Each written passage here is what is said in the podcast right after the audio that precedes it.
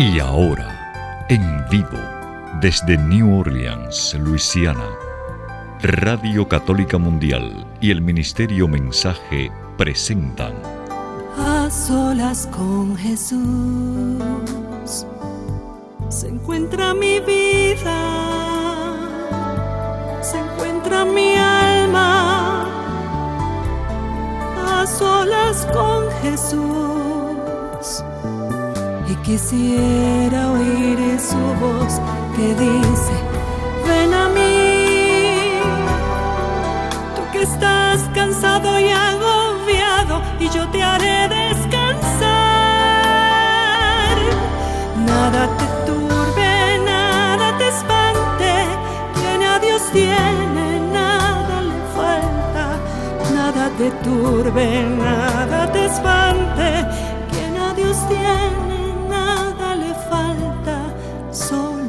Dios basta, solo Dios basta. A solas con Jesús. A solas con Jesús. Queda con ustedes el Padre Pedro Núñez. Gloria al Rey de Reyes, gloria al Señor de Señores. Jesucristo está vivo, hermanos. ¿Qué tal, queridos hermanos y amigos?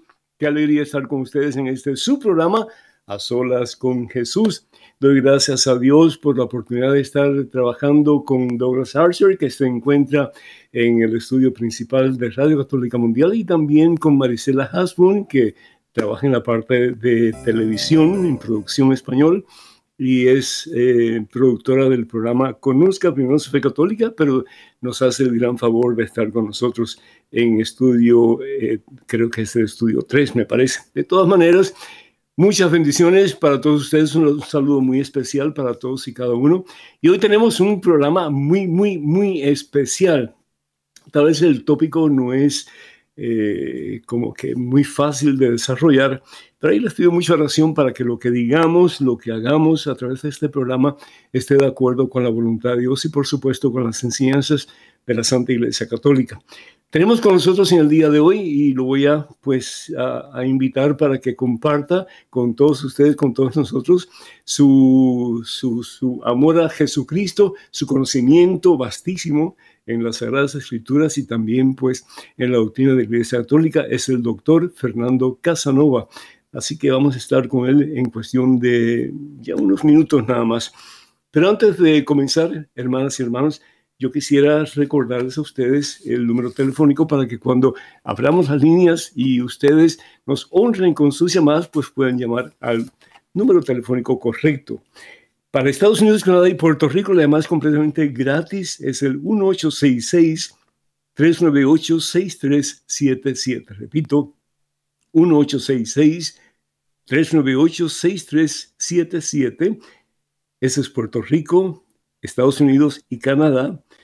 Y llamadas internacionales, por favor, marquen el número 205-271-2976. Repito, 205-271-2976. Y también pues quisiera invitarles para que ustedes obtengan eh, algunos de los libros o todos los libros como ustedes deseen que este servidor ha podido publicar. Entre ellos está Conozca primero su fe católica, Conozca más su fe católica, cuántas iglesias fundó Jesús y muchos otros más. Para información sobre estos libros o para adquirirlos, por favor, marquen el número 205-795-5814, que es el número telefónico del catálogo religioso de EWTN. Repito, 205-795-5814. Y quiero recordarles, más y más, quedan muy pocos espacios, muy pocos eh, puestos o cupos para el maravilloso peregrinaje que en el nombre del Señor Jesús vamos a hacer en octubre, del 15 al 23 de octubre en, a Tierra Santa. Va a ser, como de costumbre, son peregrinajes tan especiales, tan llenos de Dios, y sobre todo como la Biblia se abre delante de uno y uno puede no solamente eh, pues escuchar lo que el Señor Jesús hizo, dónde fue, etcétera, pero verlo así como que con los ojos, ver, sí, las maravillas de esos lugares tan especiales que Dios escogió para nacer, para vivir, para predicar y para morir por ti, por mí, una cruz y después para resucitar y darnos la esperanza de la vida eterna. Esto se va a llevar a cabo, este peregrinaje. El viaje, el peregrinaje a Tierra Santa se va a llevar a cabo con el favor de Dios del día 12 hasta el 23 de octubre. Y va a ser algo especialísimo, así que no se lo pierdan, si pueden venir con nosotros, por favor comuníquense con la señora Maciel Carrasco de Canterbury Pilgrimages, ella es la representante de la compañía de viaje. Y el número telefónico de ellos es el 603 941-3078. Repito, 603-941-3078. O pueden comunicarse con ella a través de correo electrónico y el correo electrónico de, de Maciel Carrasco es el siguiente. Maciel, M-A-S-S-I-E-L, arroba canterburypilgrimages.com para más información. Con esto en mente, hermano que me escuchas, hermana que me escuchas, hacemos una pausa en nuestro acelerado caminar diario. Nos ponemos en presencia de Dios, hermano, hermana. Vamos a orar. En el nombre del Padre, del Hijo y del Espíritu Santo. Amén.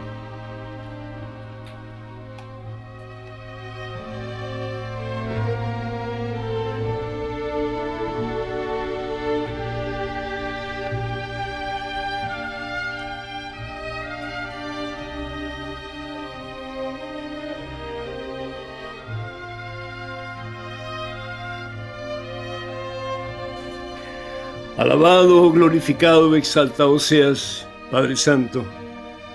Bendito, bendito, bendito seas mi Señor. Gracias, oh Dios, por esta oportunidad que tú nos das de poder estar contigo, Señor, de poder dialogar contigo a través de la oración. Y eso es lo que es la oración, Señor. Es un diálogo, un diálogo de amor entre tu papá y nosotros, tus hijos. Bendice, Señor, a cada uno de tus hijos en estos momentos Bendice, Señor, a cada una de las familias que en estos momentos está escuchando este programa. Que tu palabra, Señor, una sola palabra, aunque sea una sola palabra, sea de bendición, Señor, para todas las personas que están escuchando. Bendice, Señor, al doctor Fernando Casanova que va a estar con nosotros. Úngelo, Dios, con una doble porción de tu Espíritu Santo, que lo que salga de su boca sean tus palabras y tu mensaje, Señor y que esas palabras y ese mensaje, Señor, cale lo profundo en nuestro corazón para poder vivir más cerca de ti que nunca antes en nuestra existencia.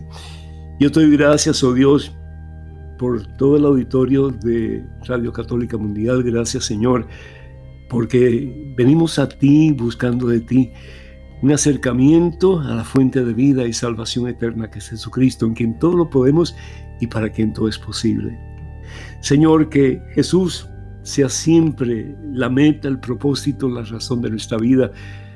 Hay corrientes, hay tendencias que nos quieren apartar de el camino que nos lleva a ti, Señor, que es Jesucristo. Pero te pedimos, oh Dios, una doble porción de tu Espíritu Santo. Espíritu Santo, llénanos de ti. Espíritu Santo, danos la capacidad, la sabiduría para saber que solamente hay un camino que vale la pena caminar en él y ese camino es tu camino, Señor, el camino de Dios. Bendice a cada uno de tus hijos, de tus hijas, bendice al Señor abundantemente. Bendice a sus seres queridos también y que este programa sea bendición para todas las personas que están escuchando y también para aquellos, Señor, que son importantes en nuestras vidas y que necesitan de ti. A ti la gloria, Padre Santo, en Cristo Jesús. A ti el honor, a ti la victoria por los siglos de los siglos. Amén, Señor. Amén. Bendito seas mi Dios.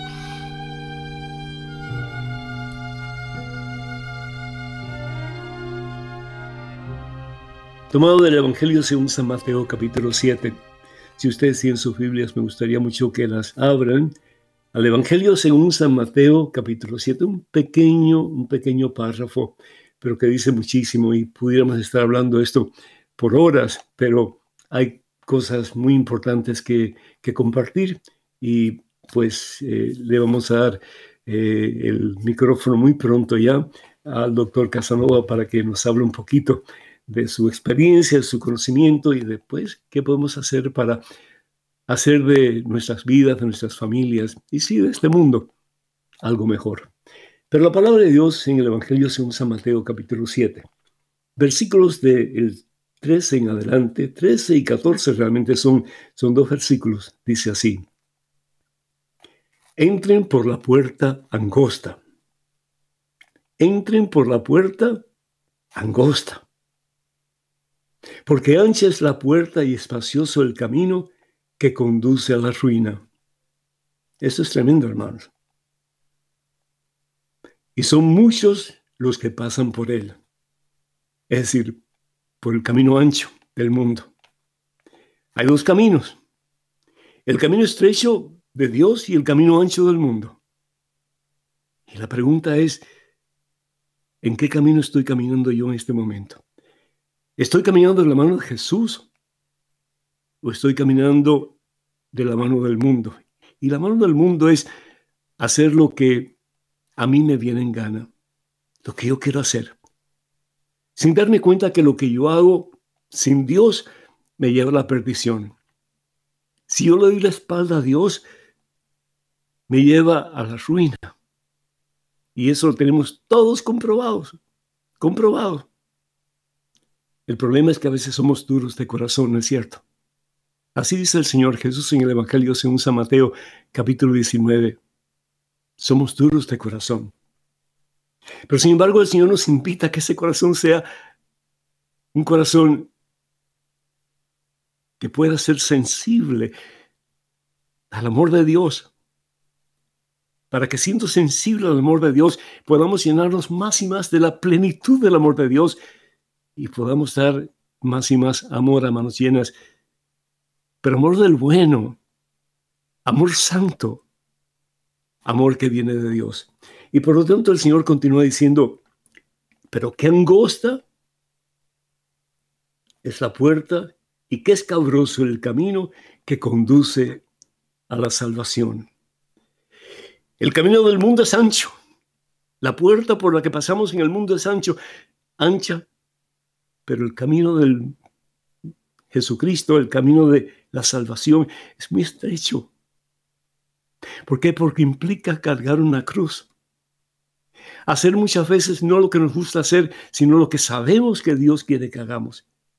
Para nuestro bien y el bien de los que nos rodean y, ¿por qué no?, el bien del mundo entero.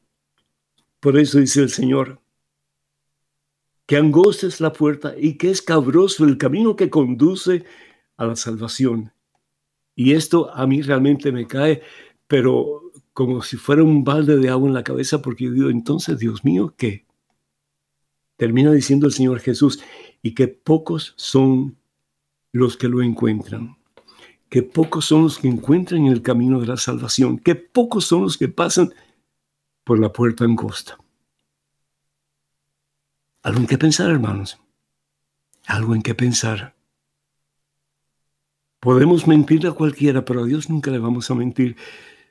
Y si Dios quiere algo de ti y de mí, es que seamos valientes y que aprovechemos la gracia que Dios nos quiere dar para poder vivir en el camino estrecho que nos conduce a la salvación, pasar por la puerta angosta que nos lleva a la vida eterna. Hay sacrificios definitivamente. Hay situaciones difíciles que tenemos que decir, yo quiero vivir para Cristo, yo quiero ser de Cristo, pase lo que pase. Claro que es difícil. Pero también estar conscientes de que, como dice San Pablo, todo lo podemos en Cristo que nos fortalece, todo lo podemos. Y si Dios está con nosotros, ¿quién puede estar en nuestra contra? Nadie. Nadie. Hay poder en nosotros porque Dios está con nosotros. No te dejes engañar por el enemigo que te dice, tú eres una presa fácil en mis garras. No, Jesucristo te ha comprado un gran precio, hermano. Jesucristo te ha comprado un gran precio, hermana. Deja ese camino ancho. Deja esa puerta ancha y comienza a caminar por el camino estrecho, el camino de la vida, el camino de la victoria, el camino que nos lleva al cielo, el camino que es el mismo Jesús, quien dice, yo soy el camino, la verdad y la vida. Damos gracias al Señor porque no solamente el Señor nos invita a caminar por el camino estrecho, aunque sea escabroso y difícil, pero al mismo tiempo nos da la gracia santificante, especialmente en los sacramentos, para que nosotros podamos mano a mano caminar en este camino estrecho de la mano de Jesús, sabiendo no solamente que un día llegaremos a la meta, que es unión con Él para siempre, pero que en el interín vamos a poder disfrutar de la presencia de Dios y vamos a poder vivir en ese gozo que sintió María, quien pudo decir, mi espíritu se goza en el Dios que me salva. De nuevo, números telefónicos para que se comuniquen con nosotros. Estamos en vivo, en directo en este su programa, A Solos con Jesús. Estados Unidos, Canadá y Puerto Rico es el 1866-398-6377. 1866-398-6377. Llamadas internacionales, por favor, marquen el número 205-271-2976. 205-271-2976. Tenemos en la otra línea, realmente en el otro lado del mar, al doctor Fernando Casanova desde Puerto Rico. ¿Estás escuchando, Fernando? oh, sí, sí, padre, he estado, escuchando. Le agradezco, lo felicito, por, lo felicito por la breve reflexión, este, breve pero sustanciosa, y también por la oportunidad que me dan de colaborar con ustedes. Para mí un honor. Muchísimas gracias, padre. Mira, es, es una bendición para nosotros que podamos eh, estar a través de estas líneas telefónicas radiales, pues en contacto. Eh, yo te admiro muchísimo y lo digo de todo corazón. Siempre te he admirado. Gracias. Y siempre he pensado que tú eres una persona muy valiente que ha optado por caminar por el camino estrecho y pasar por la puerta angosta porque eh, no ha sido fácil. Y yo sé que no es fácil, tú lo has pues compartido muchas veces eh, y, y, cada vez que tú lo compartes como que es algo nuevo para mí. Sí, definitivamente, sí. Sí, sí, sin lugar a dudas. Sin lugar a dudas, bendito sea Dios. Mira, hay tanto de qué hablar, pero me gustaría que nos centráramos en algo en particular, Fernando, y es acerca del nuevo orden mundial y la batalla que existe entre el bien y el mal. Entonces, la primera pregunta tal vez sería, ¿qué sabes tú sobre el nuevo orden mundial? Se dice que es una red compuesta eh, en, su, en su totalidad, en la cúpula por lo menos, de personas con mucho dinero que contribuyen a la destrucción de la familia, la iglesia y el amor patrio. Eh, ¿Qué de cierto hay, hay en todo esto y cómo están afectando, si es así cierto, a tantas personas en el mundo de hoy? Hay, alguna, hay algunas personas que lo niegan y, hablan de una, eh, de una teoría. Eh, sin embargo, es un hecho que el nuevo orden mundial existe. Por ejemplo, por ejemplo, nadie puede negar que se fijó el objetivo de un nuevo orden mundial después de la Primera Guerra Mundial, después de la Segunda Guerra Mundial, inclusive se habló sobre, sobre eso, aunque de otros, de otros sistemas. No, no estamos hablando de esto que se nos viene encima ahora, sino que que, que en otras ocasiones en la historia se ha hablado de esas teorías. Y esas teorías se concretaron en sistemas impuestos por ciertas naciones, como por ejemplo después de la Segunda Guerra Mundial, los aliados en contra del, eh, del, bloque de los enemigos, de los, de, los nazis, etcétera, que perjudicó a ciertas, a ciertas naciones. O sea, alguien puede decir, es una teoría, y alguien puede decir, bueno, está bien, Tú dices que es una teoría, sin embargo, hay evidencia de cómo esos órdenes mundiales se han tratado de imponer y efectivamente se han impuesto en detrimento o en perjuicio de ciertas naciones. El problema es que esto que tenemos ahora no es una teoría como en el pasado.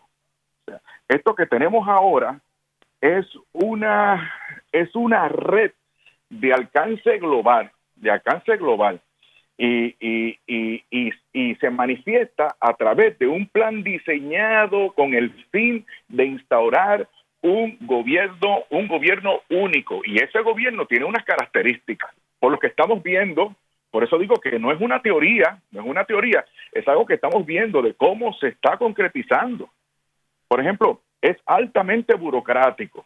altamente burocrático, según lo estamos, según lo tratan de, imponer los cómplices que se han dado a la instauración de este nuevo orden mundial, como la Open Society Foundations de, George Soros, eh, si me acuerdo bien, a ver, eh, la Fundación Bill y Melinda Gates, la eh, en confabulación con la con la Organización de Naciones Unidas, la Organización Mundial de la Fernando, Fernando, Fernando, ¿qué, ¿qué tratan ellos de ganar con aportar millones de dólares a esta organización.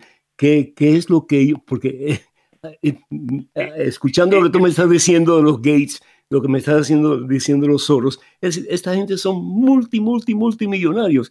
¿Qué, qué es lo que ellos están tratando de alcanzar con este tipo de, de orden mundial? ¿Qué es lo que quieren ganar? El, el, control, padre. Aquí, aquí la palabra mágica, entre comillas, es es el ejercicio del poder, de un poder autoritario. Por eso hablado de las características de, cómo se manifiesta esto. O sea, es burocrático, es, es, en, este, cuando digo burocrático, es que es eh, que concentra el poder en pocas manos, en sectores elitistas eh, y, minorita, y, ah, y minoritarios, y lo hacen mediante la imposición de leyes nuevas pero estas leyes nuevas no solamente son leyes nuevas, sino modos de vida que se nos imponen. Y no solamente dar un modos ejemplo? de vida que se nos impone, sino también formas de educación. ¿Me puedes dar un ejemplo? Sí, sí, seguro. Por ejemplo, la, eh, la ideología de género, por ejemplo. La, la, eh, la ideología de género procura promover ciertas ideas antinaturales e incluso anticientíficas para proponer la sexualidad humana, para proponer la sexualidad eh, humana, no de forma natural, es decir, biológica, humana, sino como una programación cultural que la misma sociedad nos trata de imponer. Fernando, por favor, ¿nos puedes, Fernando, puedes explicar un momentito así rapidito qué es ideología de género? Sí, es eso mismo. Son, son ideas o teorías que proponen la sexualidad humana desarraigándola de lo natural. Por eso son teorías anticientíficas.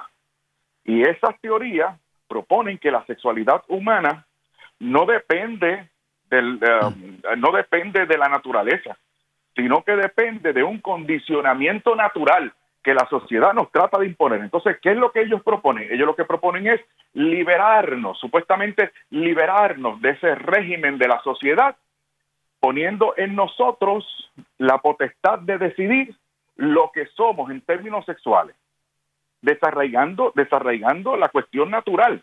Claro, padre, usted y yo eh, somos lo suficientemente listos para saber y para darnos cuenta de la realidad por lo que estamos viendo. O sea, aquí la gran enemiga de este nuevo orden mundial y de esta ideología de género, que es la punta de lanza para meter la ideología de género, esa gran, esa gran enemiga es la Iglesia Católica. La Iglesia Católica, o sea, si el interés de ellos fuera tan legítimo de liberarnos a nosotros de un condicionamiento eh, sexual, o sea, ¿por qué entonces cuando van a protestar estas personas eh, en complicidad con, esta, con, con estas nuevas ideologías, ¿por qué no se van, por ejemplo, a la embajada de Irán? ¿Por qué tienen que ir a la iglesia? ¿Por qué tienen que ir a la iglesia católica? A destruir mm. la iglesia católica, a protestar contra la iglesia católica, a quemar mm. la iglesia católica. Mm. Es, lo que estamos es lo que estamos viendo por ejemplo en Canadá yo, yo, yo sé que ahora ahora vos, lo estamos metiendo en otras aguas pero por ejemplo en Canadá con el sistema de escuelas residenciales o sea, el gobierno de Canadá fundó este sistema de escuela en 1880. Eh, eh, Entonces, claro está, eh, algunas denominaciones cristianas, sobre todo la católica, acogieron y colaboraron con ese sistema. Pero cuando estas personas van a protestar o van a pedir o a exigir que se que se corrija el error o que se pida perdón, no van al gobierno ni van a las otras denominaciones cristianas, van a las iglesias católicas para quemarlas. Porque el objetivo, padre, el objetivo es acabar con la única o con la más importante eh, autoridad moral que tiene el mundo, que es la Iglesia Católica. Eso, es lo mm. que, eso es lo que se están proponiendo. ¿Y qué, ¿Y qué ganan ellos con eso? Tú me hablas de poder, pero eh, ¿cómo, ¿cómo, pueden ellos obtener poder simplemente eh, derrumbando? Y yo comprendo, es decir, que los callos que tienes en el pie, pues tienes que sacártelo. Y puede ser que la Iglesia Católica sea un callo para eh, los pies de algunas personas. Pero ¿qué ganan ellos? ¿En qué forma ganan poder ellos para poder tener un desarrollo mundial en que hay pues un orden que se establece en el mundo entero y que todo el mundo tiene que pensar de la misma manera. ¿Cuál es el propósito que ganan ellos con eso? Porque el sistema que ellos proponen es autoritario, altamente burocrático. En ese sentido es muy, muy controlador. Muy controlador y de esta manera fácilmente ellos pueden concentrar el poder y la riqueza en las pocas manos que, de las personas que están detrás de este nuevo orden mundial para imponerlo. O sea, es la, es la extensión del poder, es el poder por el poder. Y cuando, y cuando uno controla, padre, y cuando uno controla, uno tiene muchísimos beneficios, por ejemplo, beneficios económicos, que al fin de cuentas es muy importante, es muy importante para ellos. O sea, aquí, aquí el interés no es el desarrollo de la humanidad, Aquí el interés eh, no, no, es la, eh, la, igualdad, no, no, mucho, no, eso no es así, sino imponer unas ideas que van en detrimento de lo que es lógico, de lo que es natural, de lo que es razonable, para procurar el control político. Y, y a mí me, me, me, cuesta y me duele, padre, yo tengo que decirle la verdad, a mí me duele que algunos cristianos, eh, católicos y hermanos evangélicos eh, o protestantes no se den cuenta que con la admisión o con la aprobación o promoción inclusive que están haciendo eh, de, ciertas expresiones de este movimiento, están adoptando todo el movimiento completo. Le voy a dar un ejemplo. Voy a dar un ejemplo. Hay eh, hermanos cristianos, católicos y protestantes, que dicen estar en contra de la ideología de género, o que dicen estar en contra del aborto, por ejemplo, o que dicen estar en contra eh, de, la, de, que, de que se nos prime de la libertad religiosa, pero están a favor de una educación con perspectiva de género en las iglesias de sus, en, perdón, en las escuelas de sus países. Entonces yo digo, Dios mío, ¿cómo es posible que no se den cuenta? O sea, ese tipo de educación que ellos admiten, que ellos defienden y que se atreven a promover, es parte de un paquete que incluye la ideología de género y con la ideología de género la imposición política que nos priva de la libertad religiosa y el aborto también. O sea, dicen estar en contra de una cosa, pero adoptan, defienden y promueven la idea o una de las ideas que les va a meter todo ese paquete con todo lo que ello incluye. No sé si me doy a entender. Sí, sí, como no, como no, no. Eh, entonces, ¿piensas tú que, por ejemplo, lo que ha sucedido con el Parlamento Europeo, que no solamente está a favor del aborto y pide que todas las naciones pues cooperen para eh, apoyar este, este tipo de, de, asesinato a, a, personas inocentes que están al vientre de sus padres, pero también de alguna forma que la Iglesia Católica cambie su postura en relación al sacramento de la confesión o la reconciliación y que haya pues eh, la posibilidad de que eh, cuando sea necesario por parte del gobierno que eh, los, los ministros de la iglesia, es decir, los sacerdotes, que tengan la obligación de decir qué fue lo que escucharon en la confesión. Eso a mí me parece como que es, que, que, unos señores le digan, ¿verdad?, a la iglesia fundada por Jesucristo, qué es lo que tiene que hacer y qué es lo que no tiene que hacer. Entonces llega un momento en que es una total y completa, mm, pues, eh, no sé, es, es una tiranía total, ¿no? Bueno, por lo menos, por lo menos, los cómplices del nuevo orden mundial y, de, o sea, los cómplices cristianos, entre comillas, del nuevo orden mundial y de la ideología de género, si saben de religión como es el caso de, de, algunos compañeros suyos sacerdotes que están metidos, que están metidos en eso, ellos saben, si estudiaron teología y si son sacerdotes católicos, ellos saben que la iglesia no puede cambiar la doctrina. Entonces, claro, yo, claro. claro, como yo estoy, como yo estoy en esto, yo sé, yo sé entonces que el objetivo no es cambiar la doctrina, sino reducir o atentar contra la autoridad moral que tiene la iglesia. O sea, es desarticular a la iglesia, es crear crisis en la iglesia. O sea, es, crear, es crear animosidad o crear antagonismo del mundo o del público en general en contra de la iglesia, porque ellos saben, ellos saben que la doctrina no se puede cambiar. Por lo tanto, en cuanto a la Iglesia Católica se refiere, o la religión, el objetivo es desgastarnos, desprestigiarnos. Y es lo que están haciendo, me parece que con relativo éxito. Dios tenga misericordia de nosotros. Vemos, por ejemplo, eh, la, cantidad, pero en, forma exagerada, de propaganda que existe hoy día en relación a al sentirse orgulloso de ser homosexual, al sentirse orgulloso de ser transexual, mm, bisexual, mm, tantas otras cosas, ¿no? Y, eso pues no solamente en, los adultos está habiendo un exceso de propaganda, pero también en la juventud y en los niños. Y eso es abominable porque desde temprana edad se les está exponiendo a, una, a un tipo de moral que es inmoral totalmente. Y sin embargo hay muchos padres que pues no están en contra de, que sus hijos pues eh, sean expuestos a este tipo de, situación en las escuelas. A mí me llamó mucho la atención, Fernando, eh, cuando leí algo del presidente de Rusia, Vladimir Putin. Yo no estoy de acuerdo con su ideología, no estoy de acuerdo con su forma de, dirigir su gobierno, pero bueno, ya eso es cosa de él y del pueblo. Pero que él decía que él no va a aceptar la ideología de género en Rusia porque sobre todo ya los niños, los jovencitos que son menores de 18 años, él no va a permitir que eso se pueda diseminar en las escuelas, porque al fin y al cabo ellos no tienen una conciencia bien formada que después de 18 años, que ellos pueden escoger lo que ellos quieren ser, dice el presidente que hay, hay homosexuales que son artistas eh, rusos, eh, otros que son deportistas, otros que son, pero que él no va a hacer ningún tipo de o permitir propaganda de tipo homosexual en las escuelas, porque eso es como que deformar la conciencia de los niños y está totalmente en contra de eso, porque como resultado de eso, pues viene el mal funcionamiento y la destrucción de la familia.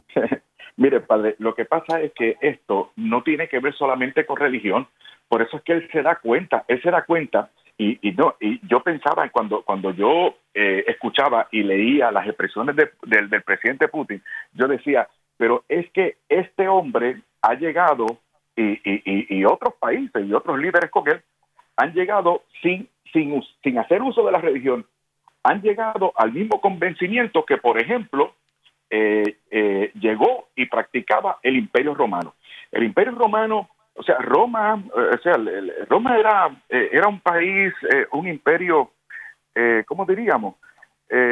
inmoral y promiscuo y todo ese tipo de cosas, este, se practicaba ya desde ese momento el aborto, ese tipo de cosas. Sin embargo, sin embargo, el derecho romano se dio a la tarea de proteger la institución de la familia.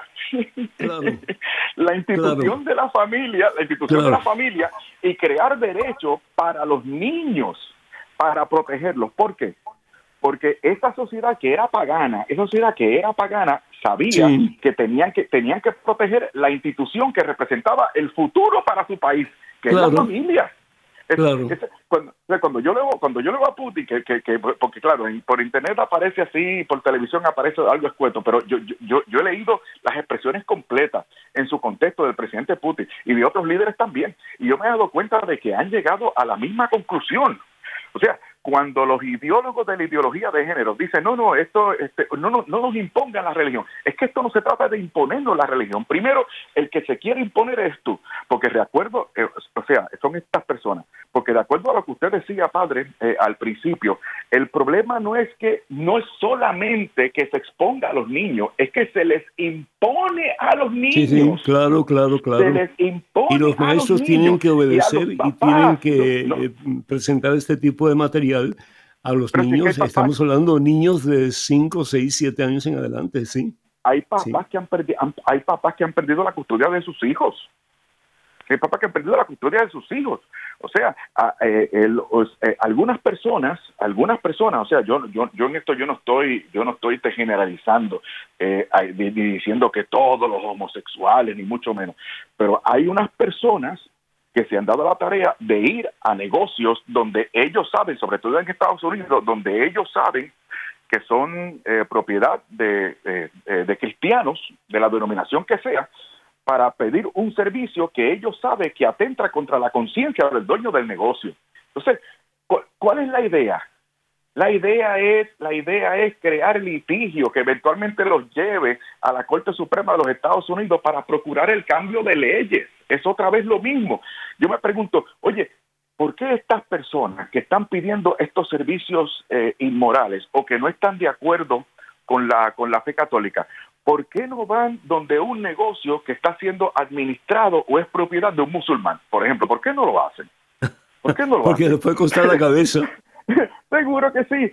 Claro, y, lo que yo quiero, yo, sé que yo sé que el tiempo es limitado, pero, pero yo quisiera llamar la atención a los papás y a las mamás, porque usted menciona eso también en su pregunta, a los papás y a las mamás, que no se desatiendan de esto, porque el objetivo, escúcheme bien, señor y señora, el objetivo no es usted, el objetivo son sus hijos.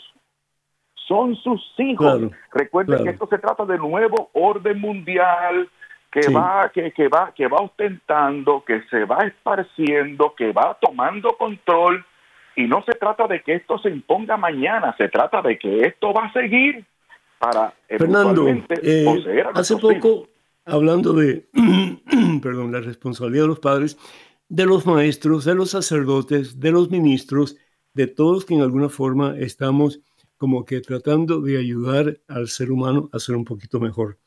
Pero dice aquí un pensamiento, antes de criticar a los muchachos de ahora, analicemos a los que dirigen la vida de ellos o por lo menos guían la vida de ellos.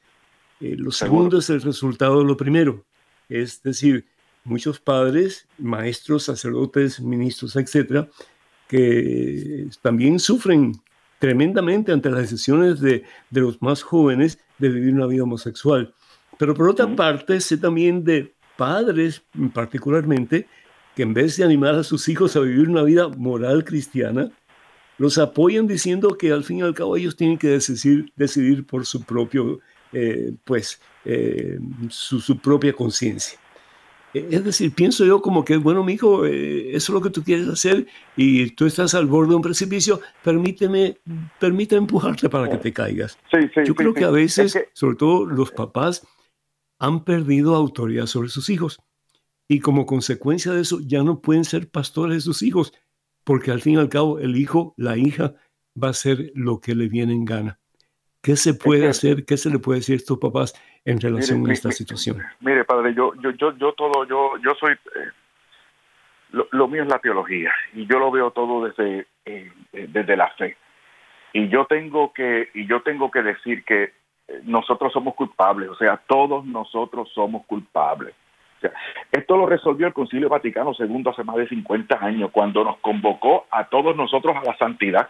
Ese, ese es el objetivo, o sea, a mirar, eh, a mirar y hacerlo todo con perspectiva sobrenatural. Pero cuando se trata, cuando se trata de, de mi función como, como papá, por ejemplo, para ahora sí voy a generalizar, y, y, se me pregunta, oye, tú eres un, tú eres un papá eh, cristiano o si soy cristiano católico, ok, ¿cuál es tu misión como papá? Ah, bueno, yo respondo como responde la gente del mundo. Y, los católicos y los católicos me van a aplaudir. Yo voy a decir, bueno, mi misión como padre se trata de yo proveer eh, y, eh, yo proveer un ambiente en el cual mi hijo se pueda establecer para que pueda acceder a una educación que eventualmente lo prepare para el ejercicio de una profesión eh, que contribuye a la sociedad, que tanto, y bla, bla, bla, bla, bla. ¿qué es lo que estoy diciendo? ¿Qué es lo que estoy mm. diciendo, padre? Falta de perspectiva sobrenatural. Eso es lo que nos está pasando. Y, y en esto, nosotros somos cómplices. O sea, cuando yo no quiero, yo no Pero quiero. que hay un momento, hay un momento Fernando, en que llega un, Fernando, llega un momento en que lo, lo, bueno se presenta como malo y lo malo como bueno. Entonces, hay mucha gente que está confundida. ¿Hasta qué punto yo debo de guiar a mis hijos y debo disciplinar a mis hijos y debo decir a mis hijos, mira, este camino sí, este camino no, por el bien de ustedes? Y hasta qué punto yo debo dar de respetar la opinión de mis hijos para que ellos hagan lo que ellos creen que deben de hacer. Ese es el problema pero grande. Con perspectiva, pero con perspectiva natural, sabiendo que mi misión, mi misión es meter a mis hijos al cielo. O sea, y en ese, y en ese claro que sí. es, claro que sí. Como papá, o sea, vestir y, y, calzar a mis hijos y educar a mis hijos me obliga Pero a hoy día, hoy día la, la, psicología que no ayuda en nada tampoco en este aspecto eh, dice hay que respetar a los hijos y hay que respetar su modo de pensar porque no quieres crear extra traumas en la vida de ellos. Sí, pero yo lo digo porque me consta, porque yo he visto, yo he visto hogares de papá, mamá e hijos donde hay eh, hijos que cuando mayores optan por, eh, eh, por practicar la conducta homosexual. Cuando esos hogares son hogares de perspectiva sobrenatural, o sea, que practican la fe no de forma farisaica, sino como una disposición del corazón, o sea, que, son, que son cristianos católicos de verdad, esos muchachos tienden a ser respetuosos, tienden a ser, tienden a, eso a mí me consta, eso yo le digo. Sí, dice la palabra de Dios, dice la palabra de Dios que aunque se desvíen, ellos van a regresar a los valores de papá y mamá. Por lo tanto, dice Proverbios 22, versículo 6, enséñale a tu hijo o tu hija el camino que debe seguir y cuando sea viejo no se apartará de él.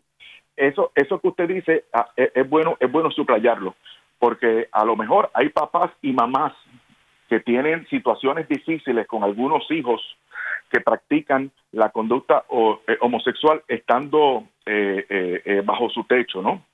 todavía son respetuosos, están bien, pero lo que yo le quiero decir a esos papás y a esas mamás es que no pierdan la esperanza, no pierdan la esperanza. Ustedes han hecho el trabajo que tienen que hacer, han vivido, creído y practicado su fe desde el corazón, de forma sincera. Ustedes han dado testimonio testimonio de fe cristiana, de fe cristiana a esos muchachos y esos eh, y esos muchachos eventualmente las gracias, la gracia los va, va a alcanzar. Hechos 16:31, cree en el Señor Jesucristo y serás salvo tú y tú y toda tu familia. Amén. Exactamente. Fernando, vamos a tomar un, un pequeño descanso, es decir, vamos a respirar profundamente y vamos a dar la oportunidad al auditorio para que se comunique con nosotros y nos dejen saber su forma de pensar, sus comentarios. Nos interesaría muchísimo saber de ustedes en Estados Unidos, Canadá y Puerto Rico. Número telefónico es el 1866-398-6377. Repito, 1866-398-6377. Después del el número internacional, vamos a pedir a Douglas que nos haga el favor de poner un poquito de esa hermosísima alabanza, sus promesas de Gerson Pérez y de Vale Montes internacional, el número telefónico para que se comuniquen con nosotros, 205-271-2976, 205-271-2976. Un ratito de música, regresamos esperando que ustedes nos llamen con sus preguntas, sus comentarios a este su programa A Solas con Jesús. Escuchemos.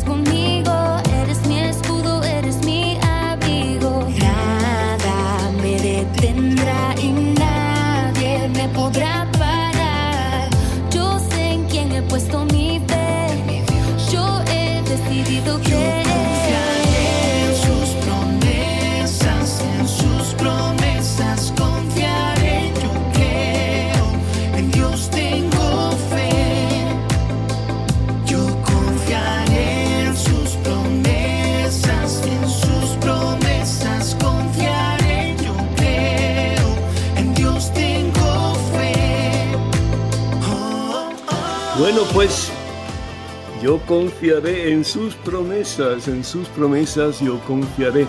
Y si Dios nos dice, yo estaré con ustedes siempre, yo no los dejaré huérfanos, lo creemos que así va a ser. Nosotros optamos por caminar en el camino estrecho, pasar por la puerta angosta, pero no solos, de la mano de Jesús, y con Cristo Jesús seremos más que victoriosos. Número telefónico, de nuevo, eh, pero perdón, eh, eh, Dios mío. vamos al número telefónico un momentito y después creo que Douglas tiene algo para nosotros.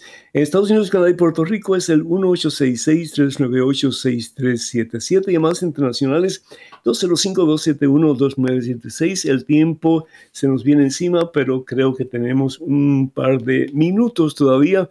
Douglas, ¿tenemos alguna llamada o no?